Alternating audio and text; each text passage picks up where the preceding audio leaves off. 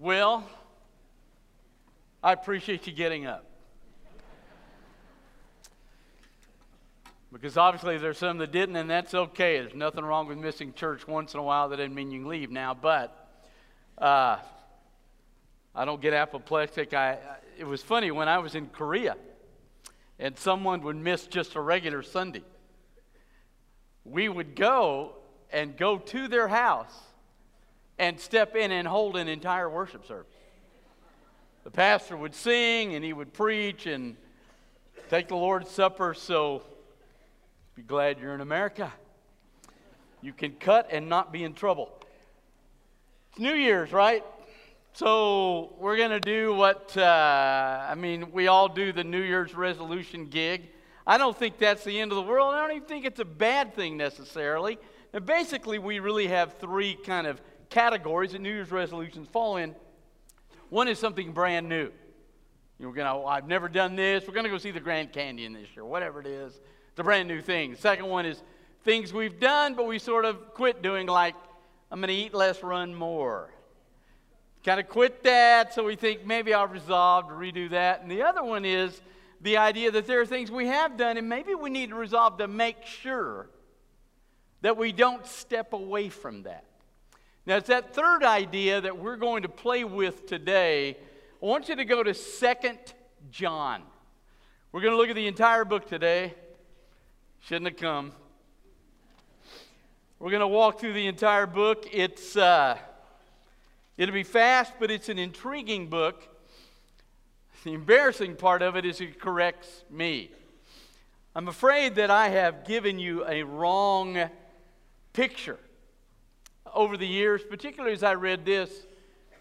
I've always taught, everywhere I've ever been, that we, you know, the Bible says speak the truth in love.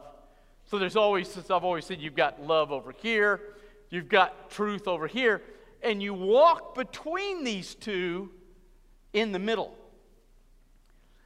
Uh, it's always been kind of the battleground. I remember when we were uh, in the 80s fighting the convention controversy over whether or not the Bible was completely true or really just partially true.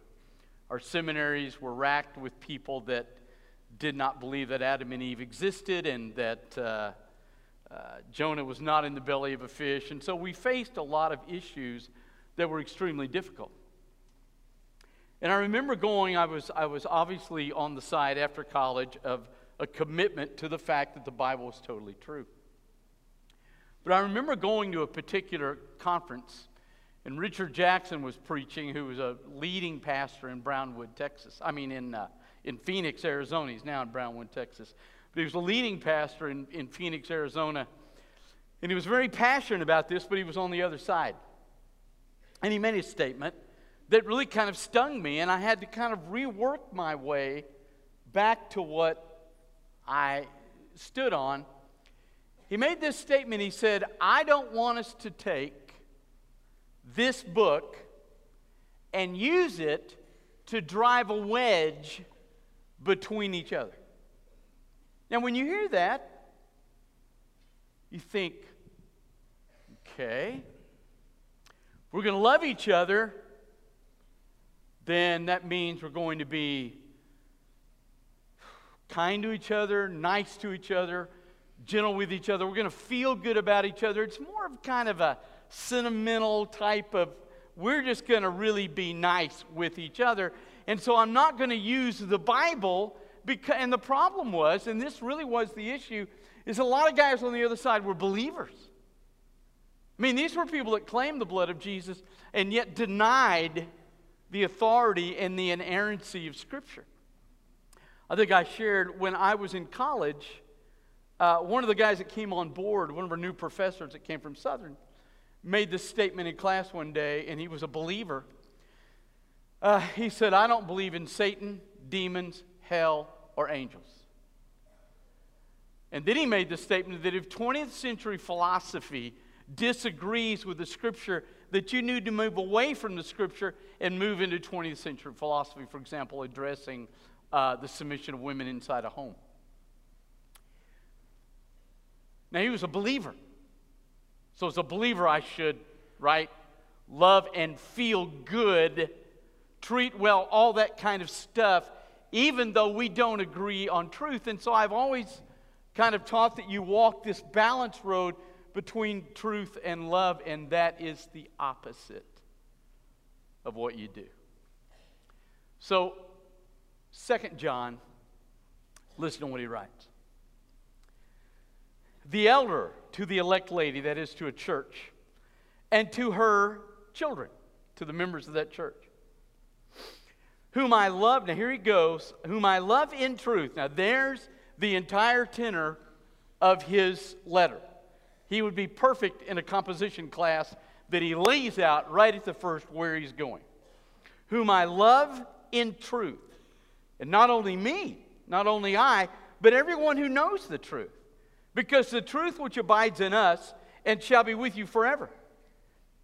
Grace, mercy, and peace shall be with you from God the Father and, and from Jesus Christ his Son in truth and love. So he walks us, he throws us out, and he says, Here's where I'm going. I'm going with truth and I'm going with love. So he lays that out now. Whew, listen. I exceedingly rejoice that I found some of your children walking in truth, just as they received a commandment from the Father. And now I ask you, lady, not as a new commandment do I write to you, but one we've had from the beginning, that we love one another. Now, if you stop it right there, right? You just don't finish the book, you stop it right there, you got these two poles. Man, we, we walk in truth, but we love each other. So here's the perfect poles, and unfortunately, that's where I've lived. And it's what we think. When Jesus said, uh, last beatitude, before he talked about the consequence of the beatitudes, blessed are the peacemakers, right? So the idea is that if we're in this room and we're disagreeing over the inerrancy of Scripture and we're disagreeing over the virgin birth of Christ, and we're disagreeing over certain things, that, you know, somebody needs to come in and be a peacemaker, and they need to get us together and us be buddies again and walk out of here arm in arm and loving each other, even though we disagree on some substantive issues. And if you stop at verse 5 and you think about Jesus and the peacemakers, that's where you go. There are no verses in the Bible. Okay? Look at what he says, verse 6. This is, and literally in the Greek, probably the best way to translate it would be this is that love. Now, listen, okay? He says we're going to walk in truth and love, and he says we need to walk with love for each other. And now he's going to define, he says, this is that love. He's not talking about the love that we have for Jesus. He's talking exclusively here about the love you and I have for each other. We're brothers in Christ brothers and sisters in Christ. So we have a love for each other. Now, here's, now listen. Here's his definition of how we love each other. This is that love that we walk according to his commandments. This is that commandment, just as you've heard from the beginning, that we walk in it. But listen to what he says. This is that love that we walk in his commandment? Singular? No, it's plural. Now, what are the commandments? Real simple. They are God's truth pulled down into the way I live. When the Bible says, honor your father and mother, that's a commandment. But it's based on the character of God that He created the family and He wants the family unit to be good. And so He put truth in there. So if I honor my father and mother, that is a commandment I'm leaving out because I'm taking the truth God has given me and placing it in my life. So the commandments are simply God's truth moving into my life. So He says, if we love each other, the way we love each other properly is with each other, we take God's truth and we bring it into our lives. Now, that is key. If you go back to that last beatitude, blessed are the peacemakers, both the Hebrew word shalom and the Greek word eirene, we get the word Irene from it. Both those words, Greek and Hebrew, the initial meaning particularly carried the idea of when you said shalom to somebody, you said eirene to somebody, you were saying to them, I want the best life can offer you. Now, as believers in Christ, particularly with shalom, we're saying, I want God's best for your life. So when he says, blessed are the peacemakers, it's not the idea that we keep each other from being mad at each other. We're going to be mad at each other over a thousand things. Alabama? A&M. We're going to be mad at each other over a thousand things. Okay? It's not the idea that we bring peace that way, but a peacemaker is somebody that steps into somebody else's life and says, I want for you God's best. In other words, now listen, I don't love you if I don't want God's best for you. It doesn't matter how we feel about each other. Doesn't matter when we hold hands. Doesn't matter whether or not at the end of a service we sing kumbaya. None of that matters. He's saying that the real way in which we love each other is we bring God's commandments to each other. Why is that an act of love? Because real love means we want God's best for each other, not whether or not we feel good about each other, but whether or not God's best is in our lives. That is key. And to make sure you don't misunderstand what that means, because the minute I say that, we have some people.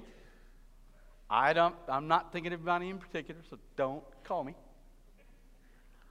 We have some people, every church does, who the minute I say that, are going to get the green light to take their personal convictions that are not in the Word of God and start planting them on everybody else because, after all, if I love you, I'm going to give you my personal convictions. I mean, there are people that have said to me over the years, you know, Brother Chris, I, I don't think you should have a television in your home. Well, let me say this kindly. I have three words for you I don't care. I'm watching football, I'm watching the Masters. My wife and I watch a few shows together, so don't care. It's great if you have that personal conviction and you need to live it out, that's fine. Don't put it on me. You want your kid in a private school? Great. You want your kid in a public school? Great. You want to homeschool your kid? Great. I don't care. Those things are great, but don't put them on me. So this is not a green light. Matter of fact, again, if you stop this book right there, it kind of is a green light. Boy, I know what God has for me, so what He has for me has to mean that's for you. No. And again, even inside this book, there are areas we can disagree on. The other day in, uh, in chapel at Southwestern Seminary, some guy stood up, and I wasn't there, so I'm just reporting what I heard. Some guy stood up and blistered Calvinism in the chapel, which is just goofy. And so there were five kids that were Calvinists that left as a result of that. Now, we can disagree on that. We can disagree on the rapture and whether or not Jesus is coming back before the tribulation or after, in the middle. We can disagree on a thousand things in this book. that are not the issue of bringing God's truth into each other's life. So he gives you an illustration so that you understand what he's talking about and we don't misapply it. Now, listen to this. Verse 7 Many deceivers have gone out into the world who do not confess that Jesus Christ has come in the flesh. This one is the deceiver and the antichrist. You look to yourselves that you don't lose what you work for, but that you receive a full reward. Anybody going out and not abiding in the teaching of Christ does not have God. The one who abides in this teaching, this is the one who has the Father and the Son. If anyone should come to you and not bring this teaching, Do not receive him into your house. Do not give him a greeting. And the one who greets this person is a partner with his evil works. Now, most of you are reading that going, I don't know what in the world he's talking about. But here's the issue there was a group back then who claimed to have a secret knowledge. They were called Gnostics, and they were called Docetic Gnostics because the Greek word dokeo means to seem. And what they felt was this was their belief. Now, I know it's weird for us, but I'm just telling you what they were wrestling with. They believed that the, the flesh, body, soul, and spirit, that the body, the flesh, was sinful in and of itself. Now, what that meant then is that Jesus could not have come in the flesh because he would have been a sinner. So it just seemed like he was in the flesh. It seemed like he died on the cross. And these guys felt like they had this secret knowledge. And what they were doing is they were going from church to church teaching this. And the church members, because of Eastern hospitality, were bringing them into their homes, you know, feeding them, little bed breakfast. They were coming into church the next day or that night and they were sharing this truth. And they would, in the marketplace, be walking down the marketplace with them going, Yes, it's Bob. He's speaking in our church. We're really glad to have him. And John says, Now, if you do that, you don't love your brother. Because this teaching isn't just a disagreement on the rapture, it's not just a disagreement on Calvinism. This teaching is a teaching that will absolutely remove you from Christ.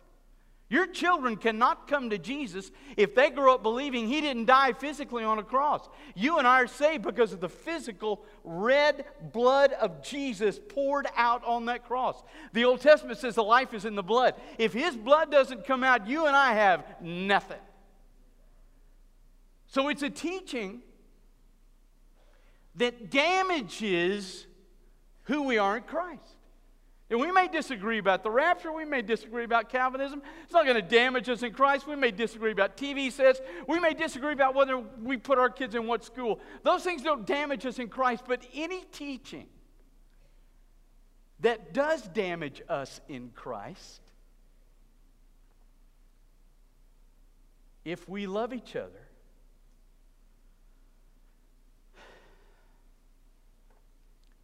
we don't honor the person delivering that teaching. We don't let them in our church.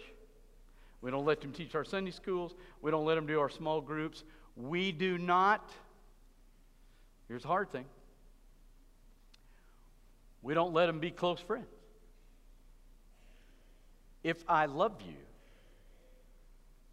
I can allow somebody in a Sunday school class that thinks their kid should be in a private school. If I love you as a pastor, I, we can disagree on Calvinism. But if I love you as a pastor, I cannot allow anybody in this church that would bring a teaching that would, in and of itself, damage who you are in Jesus and particularly damage your children. This is why we're committed to the Scripture. There's a preacher in Georgia, won't call his name out. Uh, but he, he's made the statement even recently. He took it off his website for a while, but it's come back up, and he's basically said this. He said, I don't really have to believe that the Bible is true. I do believe in the resurrection of Jesus, and since I believe in the resurrection, then I, then I will move under the Bible. Now, you know what's goofy about that statement? Number one, you don't know anything about the resurrection except in that book. So if you don't think this is true and it doesn't have to be true, then you don't really know whether or not the resurrection occurred. The resurrection doesn't validate the scripture, the scripture validates the resurrection. And the problem is if I allow anybody, or you allow you allow a friend in your life or in your family's life who comes in and says, You know, I'm not sure the Bible's true. Here's what happens we begin to pick and choose what we like and don't like about the Scripture. That is exactly what we'll do. If I'm not sure this thing is totally true, I'm really not. There are some issues I don't believe in the Jonah and, and the fish. I don't believe in the axe head floating. I'm not sure about all these things. And what happens is I will come to this, and I may at first be really spiritual and say I wouldn't do that. But over time, I will accept what I like and I will ignore what I don't like in this book. And that is a damage to you in Jesus Christ. This is why, me say this carefully. Let me back up, ladies. I'm just saying. This is why some women have some trouble with submitting to their husbands in the scripture. Because if you take the Bible and you go, you know, I'm not sure it's totally true, and you're married to a guy like me. If it wasn't for the Bible, my wife would be going, Are you kidding?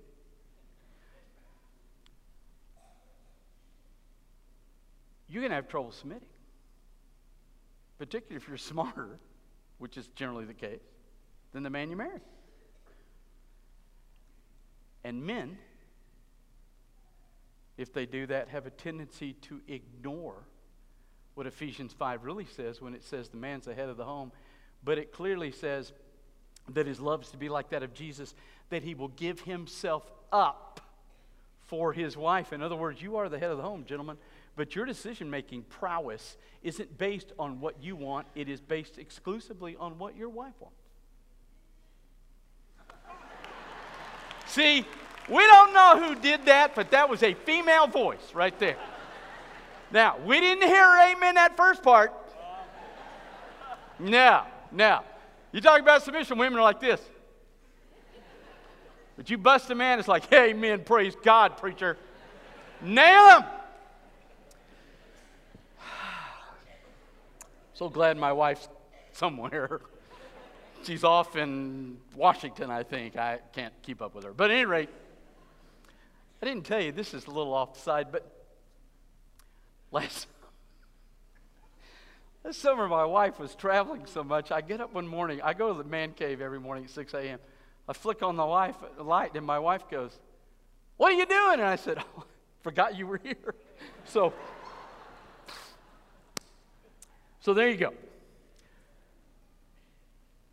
We're going to struggle if we don't believe Scripture's true. So you don't allow in your home, you don't honor publicly anybody who doesn't believe Scripture's true. It's the same thing with the misunderstanding of grace.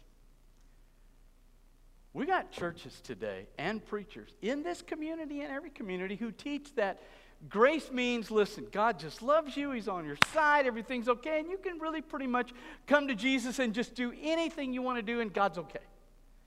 Let me explain, okay?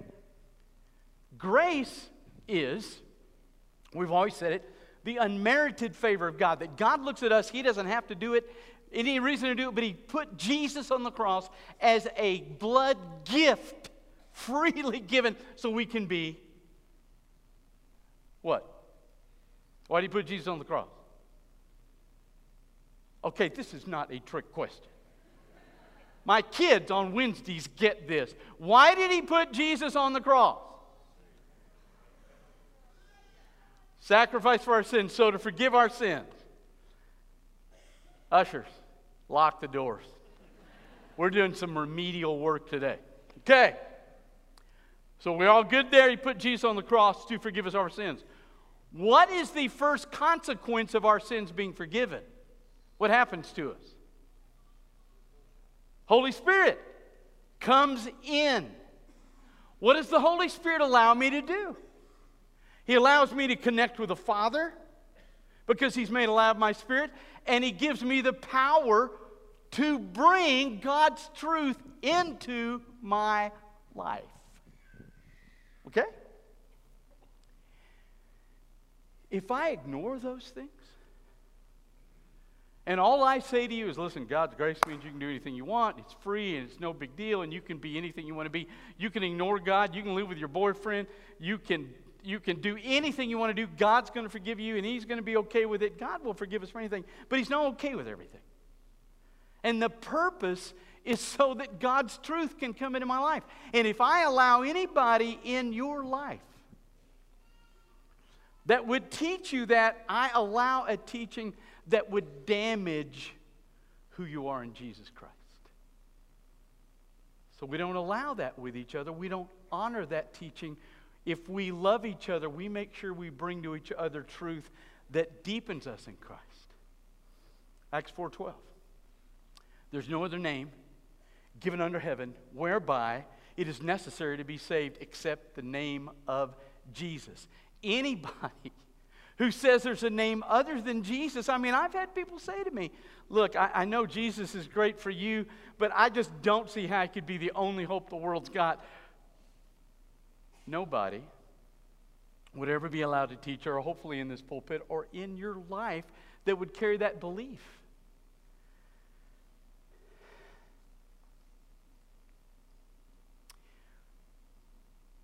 We've had missionaries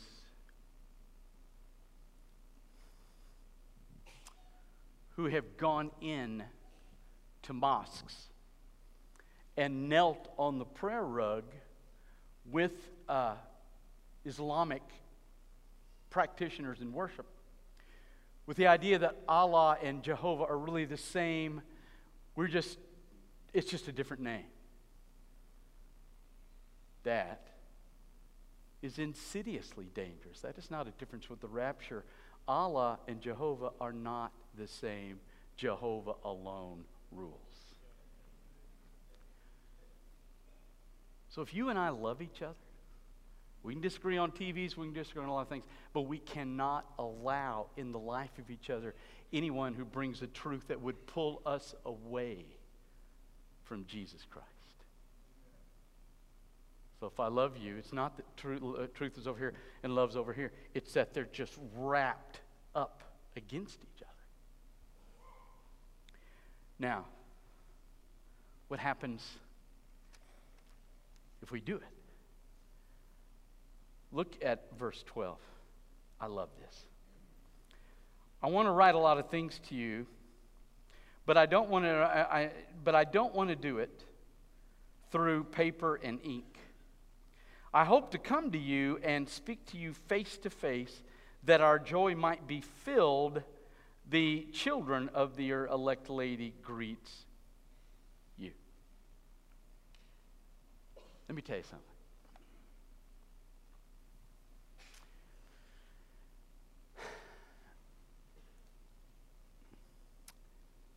I, uh,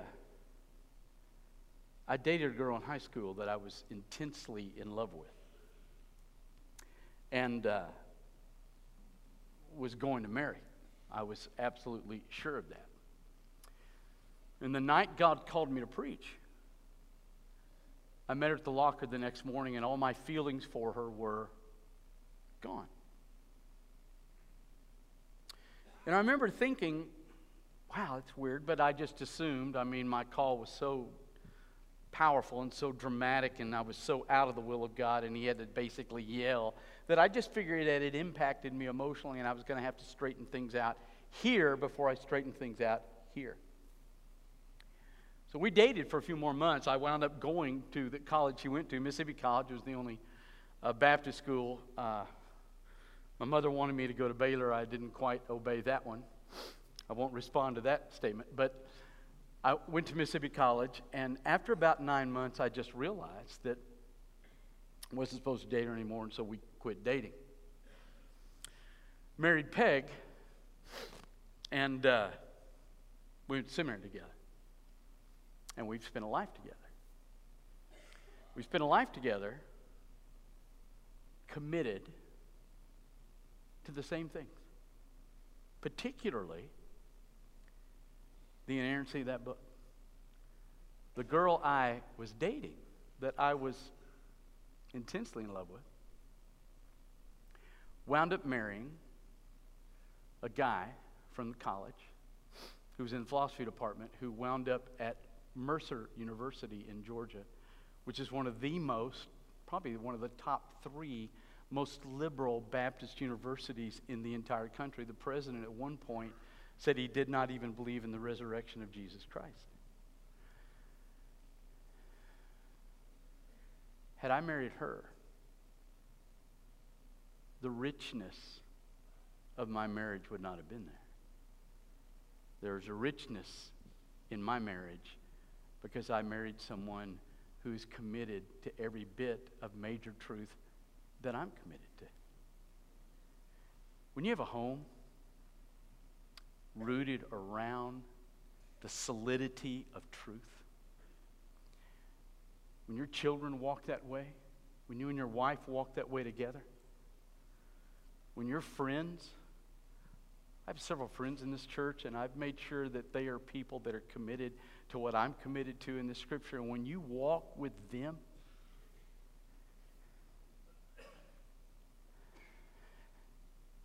there's a richness when you're together that is lessened when you don't walk in the same truth. I think love reaches its fullest zenith when you walk with somebody who believes everything you believe about the book and about Jesus and about his return. And that is why they're not on opposite parts of the stage. They are intimately woven together. Let's pray. Father, thank you. Because this church is a church that stands on what you say. Father, for those homes that may not do that, that are here today, heal them this morning. Let them go home with a renewed statement of your word being mandatory in their life, whether they like it or don't like it. Thank you for the richness of love in a home, in a church, and in friendships when we walk in your truth. Thank you for that. Lock that down in us and let the new year be a year when we walk in a love, truth, holiness. In Jesus Christ's name. With your heads bowed and your eyes closed. Never met Jesus? We'll be glad to share with you how to do that today. If God's calling you to be a part of this fellowship, we want you to do that. And if you just need to kneel and pray, we'll be glad to pray with you, or you can come down here and pray by yourself. But whatever we can do to minister to you, we're here. So as God speaks to your heart this morning, you come.